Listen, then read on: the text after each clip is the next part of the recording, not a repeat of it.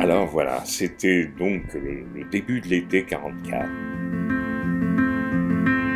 Nous étions à Villefranche-de-Rouergue, ma maman et moi. Nous étions auparavant à Barbazan, dans la Haute-Garonne, mais nous étions juifs et les gendarmes nous avaient prévenus qu'ils avaient l'ordre de nous arrêter.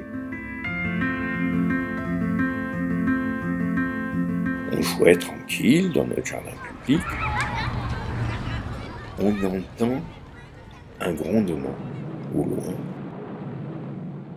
Et puis on va voir, on se cache derrière des taillis qui étaient au fond du jardin, et on regarde, il y avait des tanks allemands.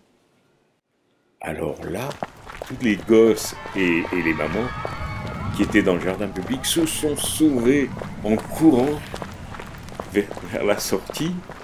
On a compris que notre vie paisible était dérangée.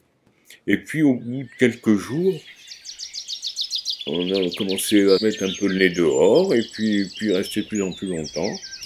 Et puis, dans le jardin, on voit des soldats allemands, très peu nombreux, complètement isolés, qui se promenaient. Alors, c'est vrai qu'on était assez jeunes, on avait pas 5 ans encore. Il y en a un qui vient vers nous, qui nous fait un signe, et il nous sort d'énormes bonbons fourrés. Mais comme on n'avait jamais vu, qu'on on ne pouvait pas imaginer que ça existait.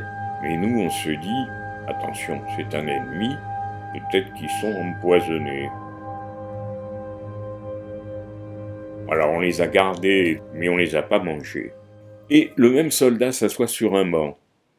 Et puis il fait un, signe à, mon cousin, qui était plus grand, qui avait 4 ans plus que moi, de- venir le voir.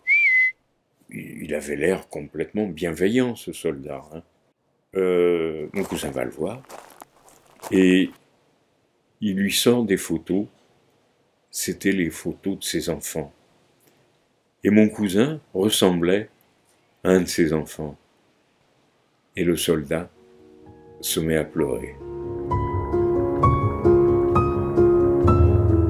On, s'était rendu compte que ce soldat était vraiment un brave homme. Et après beaucoup plus tard, je me suis dit, dans chaque armée, il y a toujours des braves gens.